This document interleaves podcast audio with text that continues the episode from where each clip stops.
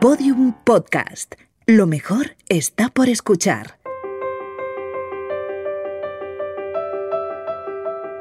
Los Búfalos Nocturnos, un podcast de Podium en colaboración con Babelia y la sección de cultura del país.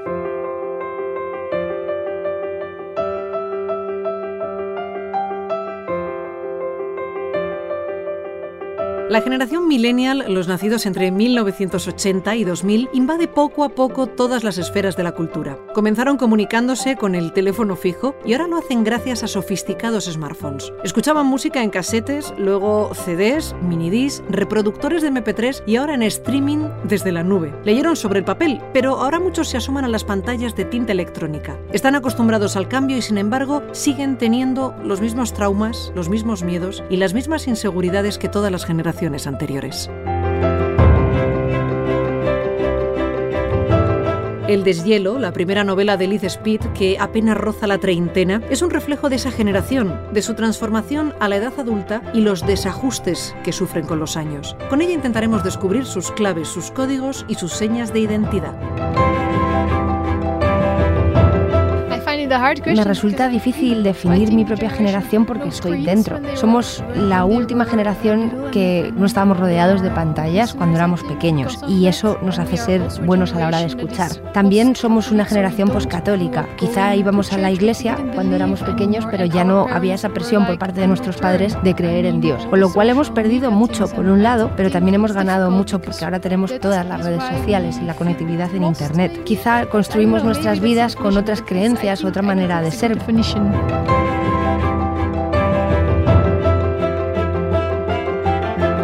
Hace nueve años, cuando me fui a vivir a Bruselas, todos los árabes de mediana edad se parecían entre sí. Hoy, en esta autopista que me lleva al pueblo donde crecí, todos los hombres blancos al volante se parecen a mi padre. No es que quisiera vivir en la capital a toda costa, simplemente quería una ciudad que me resultara desconocida, puesto que los lugares que conocía me veía a mí misma, siempre desde arriba. Los centros comerciales, los grandes almacenes, las bibliotecas, todo se convertían a vista de pájaro en espacios en los que yo, esa coronilla de pelo castaño, me movía entre miles de individuos sin tocarlos.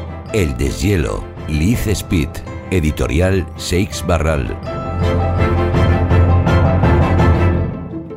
La literatura millennial será nuestra primera parada, pero continuaremos viaje hacia el mundo del videoblog con las manías lectoras de la youtuber Estíbaliz Quesada, más conocida como Soy una pringada. Haremos un pequeño descanso en el Museo Thyssen, donde admiraremos la nueva exposición sobre Picasso y Toulouse-Lautrec para continuar viaje después hacia algunos satélites del universo millennial como la música y el periodismo. Los insectos palo me recuerdan de alguna manera a mamá. No lloramos cuando mueren y solemos tardar varios días en darnos cuenta de que han fallecido. Para comprobarlo hay que razonar al revés, descartar todos los signos de vida hasta que a la larga solo queda lo contrario. Los insectos palo muertos se secan. No se convierten en cadáveres diminutos, sino en hojitas enrolladas de un marrón amarillento. Nadie se lo tomará como un drama siempre que el otoño se anuncie gradualmente. Literatura Millennial, con Liz Speed, la intérprete Nieves Lázaro y Óscar García Sierra, autor de Houston, Yo soy el problema.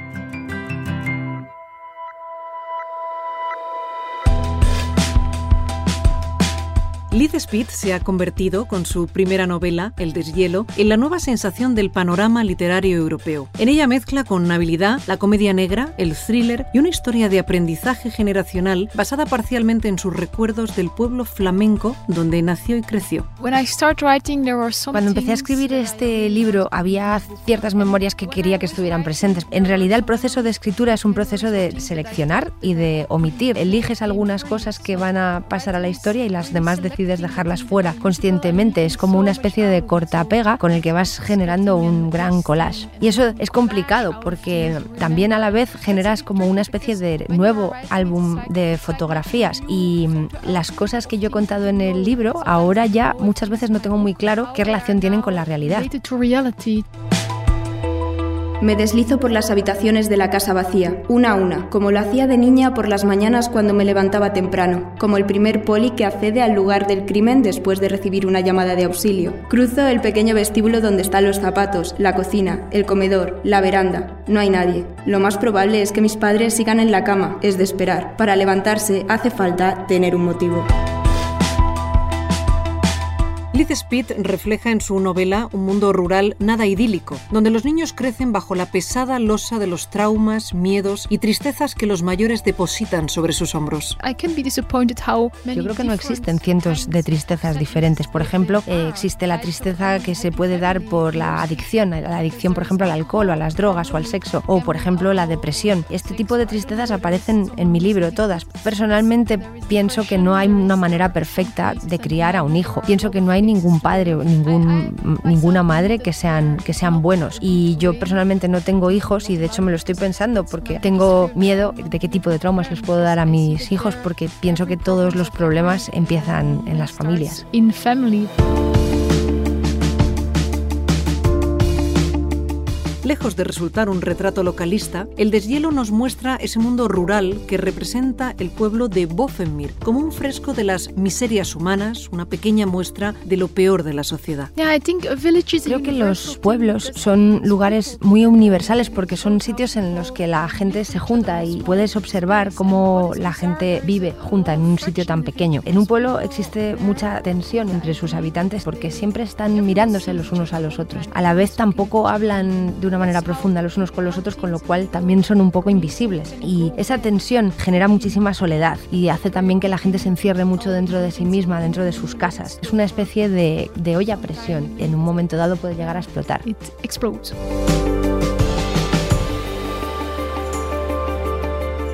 Bofemir era un pueblucho donde para mantener el equilibrio entre la oferta y la demanda solo podía haber una cosa de cada o ninguna. Un colmado, una peluquería, una panadería, una carnicería, ningún taller de bicicletas, una biblioteca que podía leerse de un tirón, una escuela primaria. Durante años todo lo del pueblo llevaba el artículo el o la, como si fuera algo nuestro que pudiéramos coger entre el pulgar y el índice.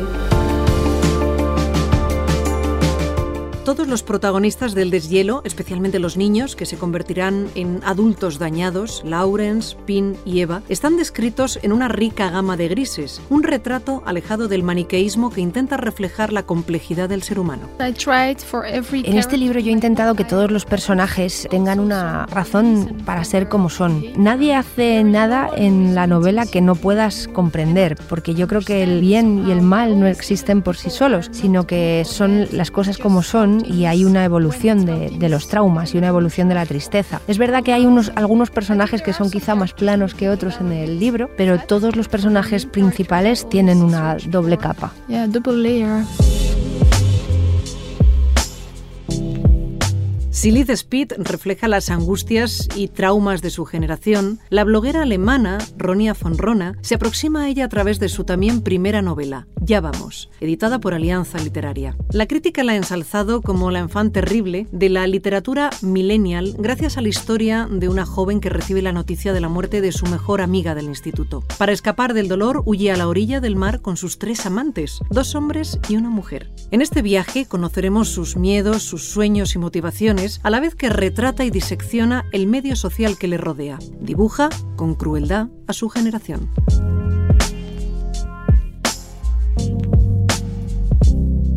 Hoy he estado parada un buen rato en el cruce sin saber a dónde iba. No había perdido la orientación, es que no sabía qué hacer conmigo. A mi lado estaba una mujer con zapatillas modernas, pero probablemente tampoco sabía qué hacer conmigo. Luego la convicción firme de ser una mala persona. A mis pensamientos, que no son buenos, les suelen seguir hechos. Y a los hechos, problemas. Car llamó hoy a ver si podíamos irnos unos días. Le pregunté qué tal sería estar muerto. Y luego hablamos de qué pasaría si él se muriera. En España, la generación millennial también da sus frutos. El último viene de la mano del jovencísimo Óscar García Sierra, con su libro de poemas Houston, Yo soy el problema, editado por Espasa. Tampoco tengo muy claro que sea poesía. Realmente leer como que nunca he leído así demasiada poesía, sí, pero sí que cuando descubrí a Luna y la gente a la que compartía Luna, escritores de Estados Unidos, así, Taulín y tal, que sí que me empezaron a gustar más y me sentía un poco más identificado y empecé a escribir yo, pues como que me empezaba a interesar más.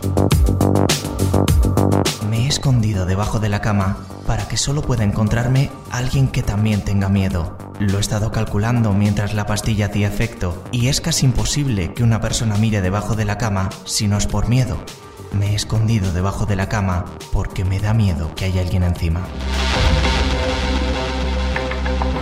Según dice el propio Oscar García Sierra, el suyo es un poemario escrito en las notas del móvil mientras estaba de fiesta encerrado en el baño. En él refleja su mundo plagado de referencias a la tecnología, las drogas y la cultura pop. Cada uno habla de una manera diferente, pues, yo qué sé, alguien que escribiese, yo qué sé, Machado, es que no, no, nunca he leído a Machado, pero como que debe hablar de la naturaleza, ¿no? Entonces, pues si vivía en el campo, pues hablaría de la naturaleza, de los mismos temas, pero en otro contexto. Pues yo hablo de esos, pero en mi contexto, que es pues salir de fiesta o estar en casa delante del ordenador o lo que sea. Con solo 23 años, reconoce que entre sus influencias se encuentra lo más granado de su generación. Cuando lo escribí sí que leía más poesía, ahora leo menos. Pues Luna, María Sánchez, Vicente Monroy, eh, Miguel Robal, luego también muchos amigos mexicanos, eh, Martín Rangel, Augusto Sonrix y así de Estados Unidos, no sé, Mira González, Taulín. Y algunos autores que se escapan de lo millennial, como Bret Easton Ellis o Mitchell Houellebecq. De Bret Easton Ellis me gustan todos los libros y me gusta, pues eso, en realidad habla así de los mismos, un poco de los mismos temas y los de Houellebecq, no sé, es que los leí cuando descubrí a Luna y tal, que en realidad también más o menos empecé a leer por esa época, porque antes leía, pero leía poquito. Ahora el pavo me parece un poco cargante también, pero, pero los libros me gustaban mucho cuando los leí. Liz Speed, Ronia Fonrona y Oscar García Sierra son solo tres ejemplos de autores nacidos entre el 80 y el 2000, pero hay muchos más ejemplos a los que echar un vistazo, como Beth Reckless, Verónica Roth, Javier Ruescas, Elena Medel o Steve Bow. Disfrútenlos.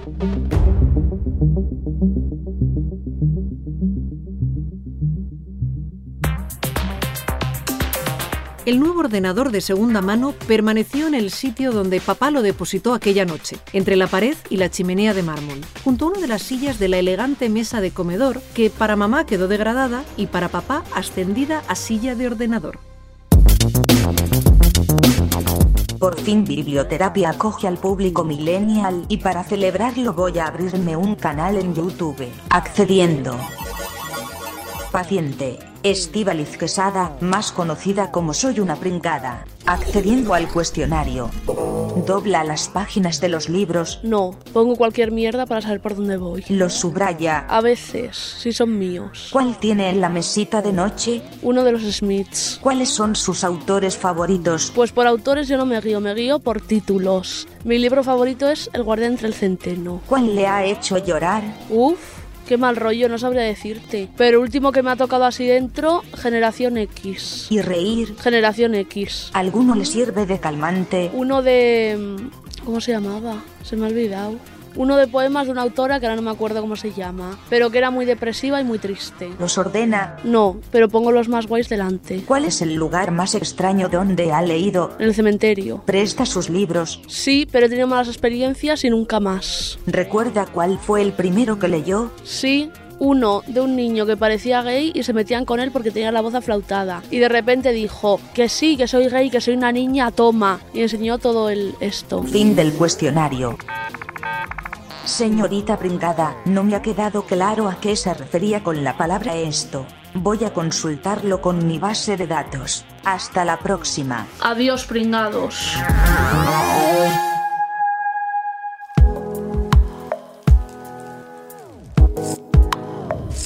En el dibujo de Tese no había cables de electricidad, ni pájaros, no aparecían las macetas junto a la puerta, ni la maneta, ni el perro, no porque no los hubiese percibido, sino porque de tanto sacar punta a los lápices apenas le había quedado tiempo para dibujar. Cuando entregamos los dibujos, nuestro padre no se esforzó mucho por negar que el mío fuera mejor. El único motivo por el que colgó también el dibujo de Tese en la pared fue porque mamá le había dado ocho chinchetas y no cuatro. Exposición Picasso-Lautrec en el Museo Thyssen, con los comisarios Francisco Calvo Serrayer y Paloma Alarcó.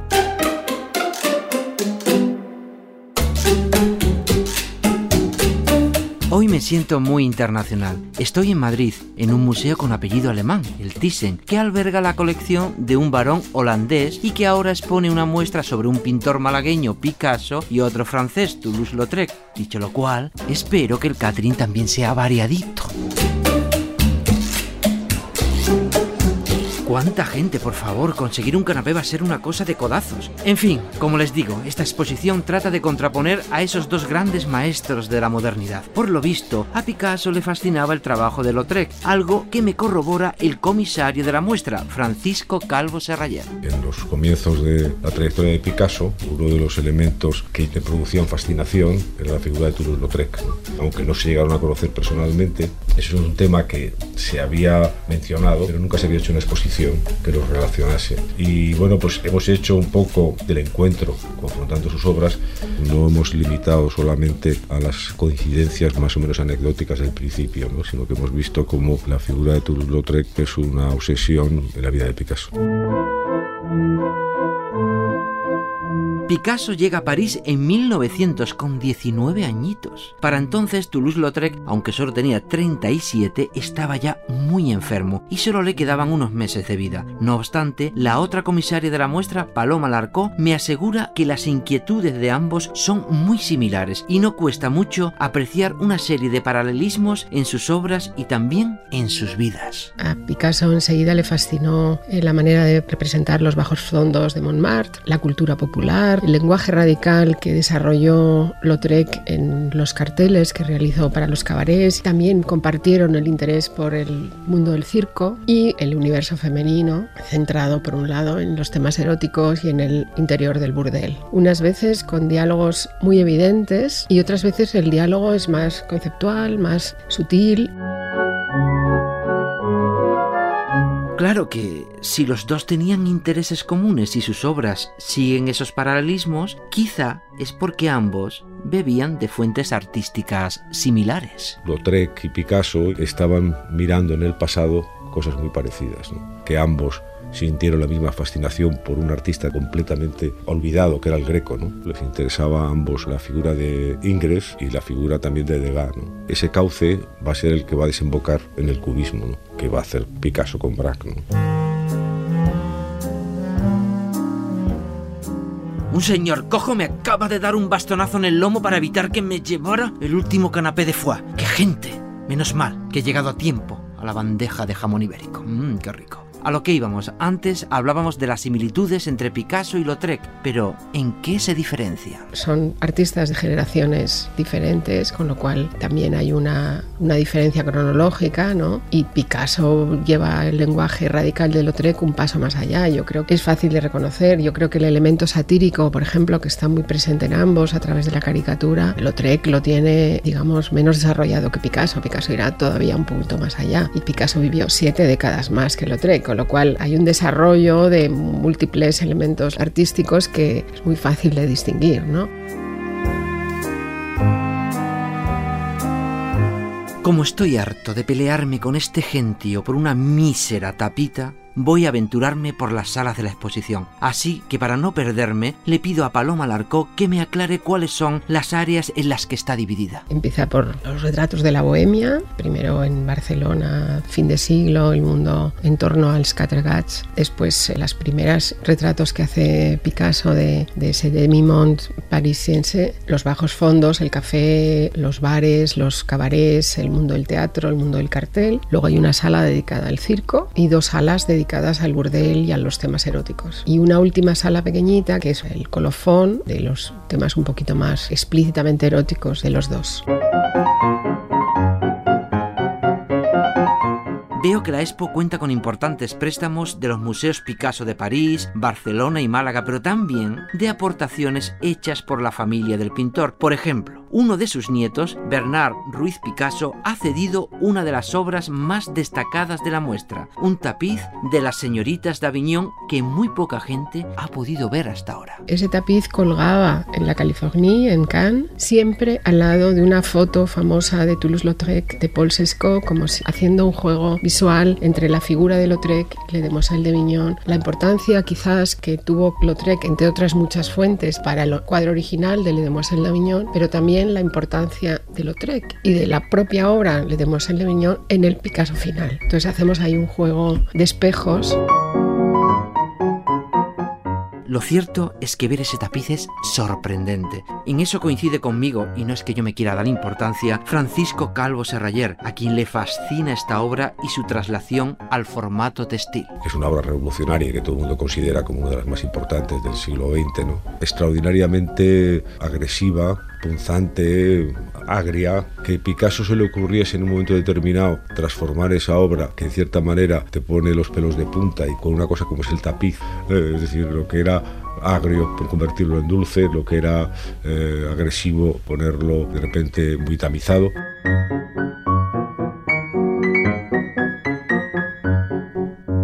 Seguro que ya conocían algo sobre los paralelismos entre Picasso y Toulouse-Lautrec, pero les prometo que si ven las obras ante sus ojos, la semejanza es más que evidente. No dejen que se lo cuente nadie, ni siquiera yo, que veo un canapé y pierdo el norte. Acérquense al Thyssen y compruébenlo ustedes mismos. La vida puede ser maravillosa.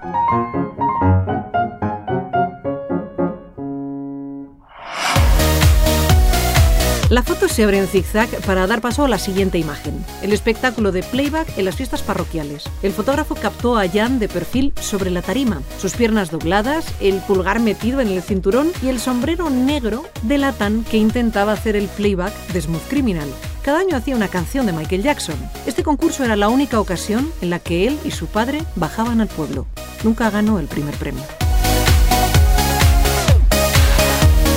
Cinco notas sobre la música que seduce a los millennials, con Carlos G. Cano y Elisa Muñoz.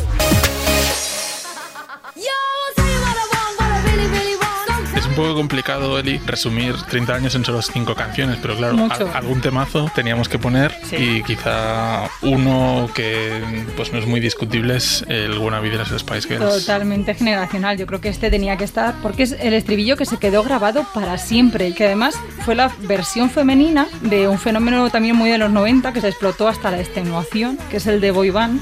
If you wanna be my lover, you gotta get with my friends. Make it last forever. También es verdad que las Spice Girls tuvieron un hitazo que es el Wannabe, pero yo no recuerdo otra canción de las Spice Girls. Yo eh, me sabía el primer disco de memoria. Bueno, tú porque te Todas. disfrazabas de Spice Girls. Claro, como todas, pero, pero es verdad que el primer disco fue el discazo y luego ya... I'll take every single piece of the blame if you want me to. Es difícil escoger un hit de Justin Bieber porque tiene muchos, pero quizá Sorry, quizá es la que más éxito ha tenido, ¿no? En Spotify está a punto de alcanzar los mil millones de reproducciones y en YouTube casi tres mil millones. Eso quiere decir barbaridad. que la mitad del planeta la ha escuchado al menos una vez, que es, mucho. Aunque no quieras que te guste, te gusta porque está muy bien hecho, es que suena muy bien. Oh, is it too late now to say sorry? Está súper bien producida, pero Sí. Justin Bieber sigue teniendo en su cuenta personal de YouTube canciones que él canta cuando era un niño de, no sé, 10 años quizá, Ujú. haciendo una versión de Justin Timberlake, por ejemplo, ¿no? Y, y era un crío, se hizo famoso así. Es un ejemplo de esos nuevos músicos surgidos no tanto de la ocurrencia del dueño de una discográfica como de lo que una persona hacía en su casa y subía a internet.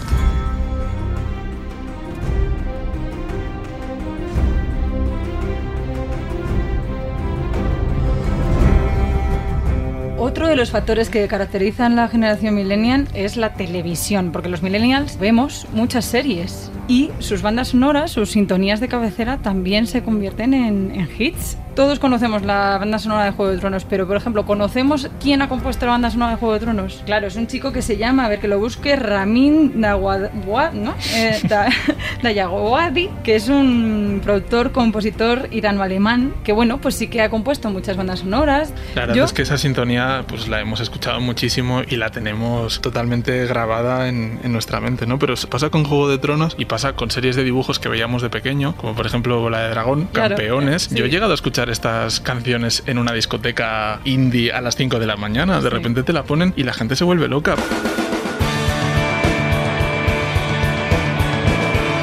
Generación millennial no ha vivido la transición, no ha vivido la movida, en cambio sí que ha vivido de lleno el indie y si hay un grupo que representa más que ningún otro el indie en España es Los Planetas. Esto me gustaría conectarlo con un sentimiento que tiene mucho que ver con la frustración, con el hecho de sentir que las generaciones anteriores lo han hecho todo, lo han construido y en cambio los millennials a veces se han encontrado que todo eso ya estaba hecho y que no podían tomar las decisiones porque alguien ya las había tomado por ellos, ¿no? Hay una canción de Los Planetas que se llama Reunión en la Cumbre que yo creo que resume muy bien ese sentimiento de impotencia. La letra dice algo así como que se ha reunido un comité de expertos y que han tomado las decisiones por ti.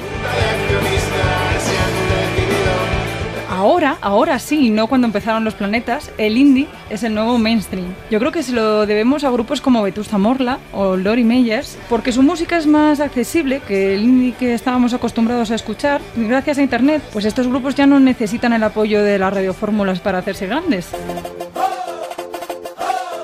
en realidad el nuevo mainstream es el reggaetón. Y la canción que popularizó el reggaetón en España es La gasolina de Daddy Yankee. Es del año 2004, o sea que ya tiene... 2004, ya, madre mía. Ya tiene unos cuantos añitos, pero yo no sé si, si la habrán superado ¿eh? como himno del reggaetón. Yo creo que no, que va a quedar ahí como la canción icónica.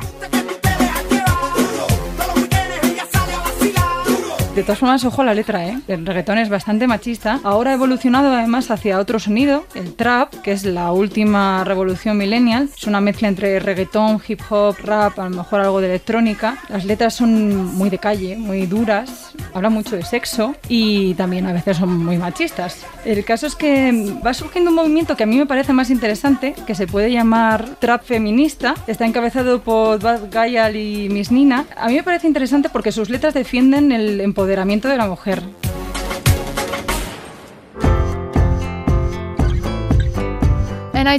Los chavales que ahora tienen 15 o 16 años están creciendo de una manera muy diferente porque ellos sí que tienen el timeline de Facebook y sí que le dan al botón de refrescar. También están aburridos pero de una manera completamente diferente. A mí me parece que eso es un aburrimiento menos seguro que el nuestro. Ahora sé que el mundo es un lugar cruel, pero cuando yo era más joven no lo veía. Yo solamente veía mi pueblo y tardé un tiempo en darme cuenta que el mundo era mucho más grande y mucho más complejo que las calles de mi pueblo, la, la iglesia, etc.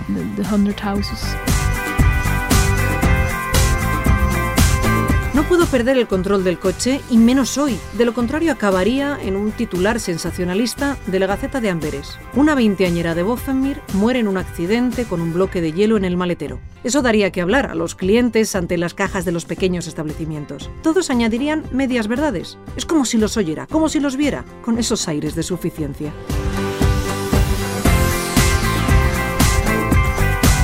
Periodismo Millennial, con Jaime Rubio, redactor de la revista Verne, y Ana Iris Simón, redactora de la revista Vice.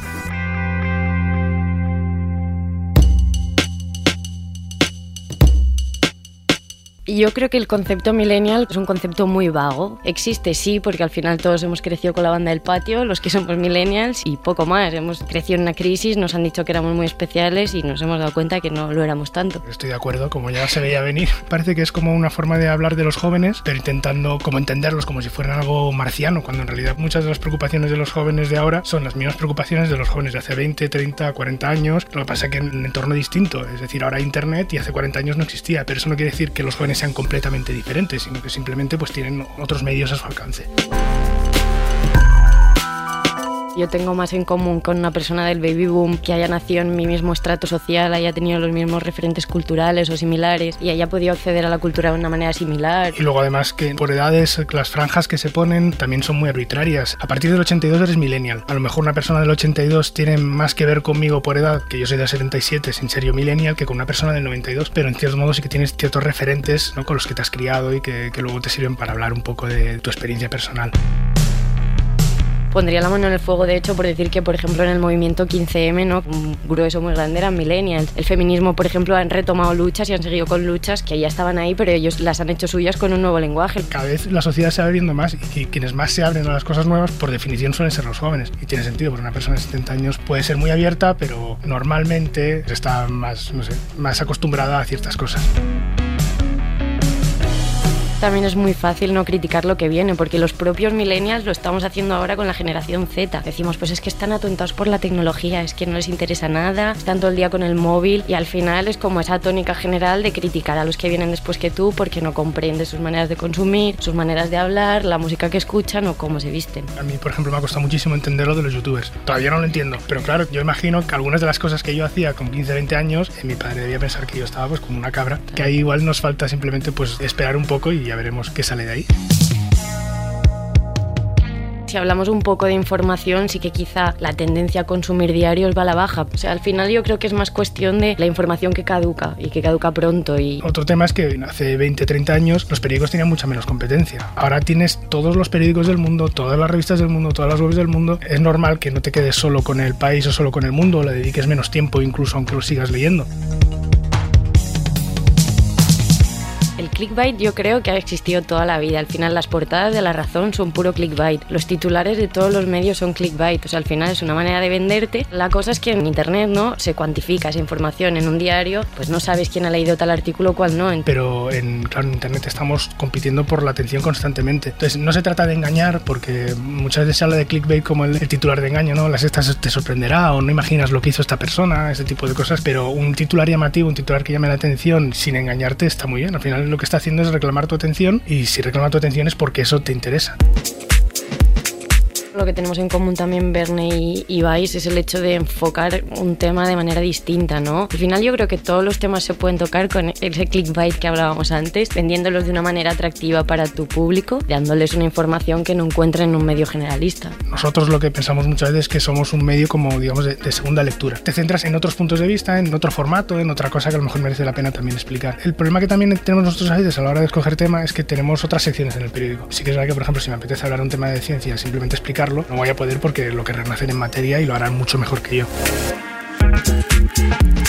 Considero que hay millennials en todos los medios, o sea, no solo estos medios enfocados, pues hay millennials en el país, hay millennials en el mundo y supongo que los habrá en Podium y en un montón de medios, o sea, no creo que sea algo de los medios que tratan información que va dirigida a millennials, tienen que ser millennials, al final creo que es una cuestión más de, pues, de profesionalidad, ¿no? De- Yo creo que sí que hay ciertos temas que solo lo puede hacer alguien de veintitantos años, que es cuando estás hablando de la experiencia de alguien de veintitantos años. Ese tipo de artículos sí que son propios de, evidentemente, de, de gente que está pasando por ahí.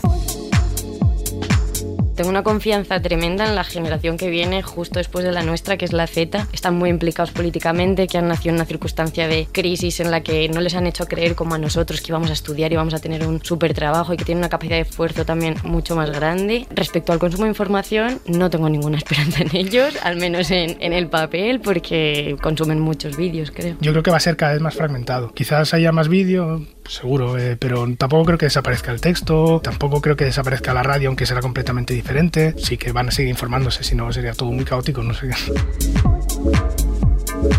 Yo creo que tenemos una visión tremendista de la gente ya no lee, la gente ya no consume cultura, claro, que la gente consume cultura y sí que hay creadores de cultura con mucho valor de otra manera, claro, no te van a escribir rojo y el negro ahora mismo. Internet es una gran herramienta para que creadores que de otra manera no podrían dar salida a esas creaciones lo hagan mediante blogs, mediante Twitter. Lo que pasa que a veces se identifica la cultura solo con los libros y eso también, también es un error. Y yo creo que ahora lo estamos viendo sobre todo con las series. Ahora de repente son como un referente cultural perfecto, ¿no? El valor que se da al formato depende del uso que se le da y también de cómo lo recibe el público.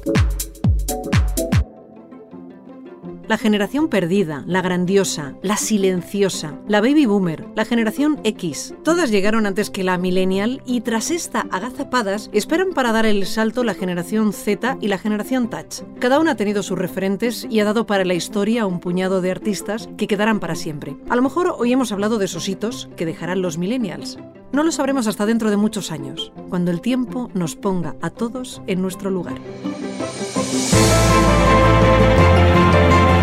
Growing up is always about A la medida que vamos creciendo, vamos perdiendo las posibilidades que al principio parece que tienen nuestras vidas. Cada día estamos eligiendo una vida y estamos desechando todas las demás. Y es por eso por lo que ser adolescente implica estar triste y enfadado con tu familia, porque ves que está pasando eso, que tienes que desechar un montón de cosas y solo te puedes quedar con una. Y vas cada día haciendo esas elecciones que son tan duras. Te das cuenta que no puedes llevar dos vidas o tres o cuatro a la vez. growing up is also about that. Una vez busqué cuánto tiempo tardan en degradarse los recuerdos, pero no lo encontré. No puede ser más que el vidrio, porque a diferencia de las botellas de vino, las personas, los portadores de recuerdos, no pueden permanecer vagando por ahí eternamente. Todos los episodios y contenidos adicionales en losbúfalosnocturnos.com. Síguenos en Twitter, arroba búfalo nocturno.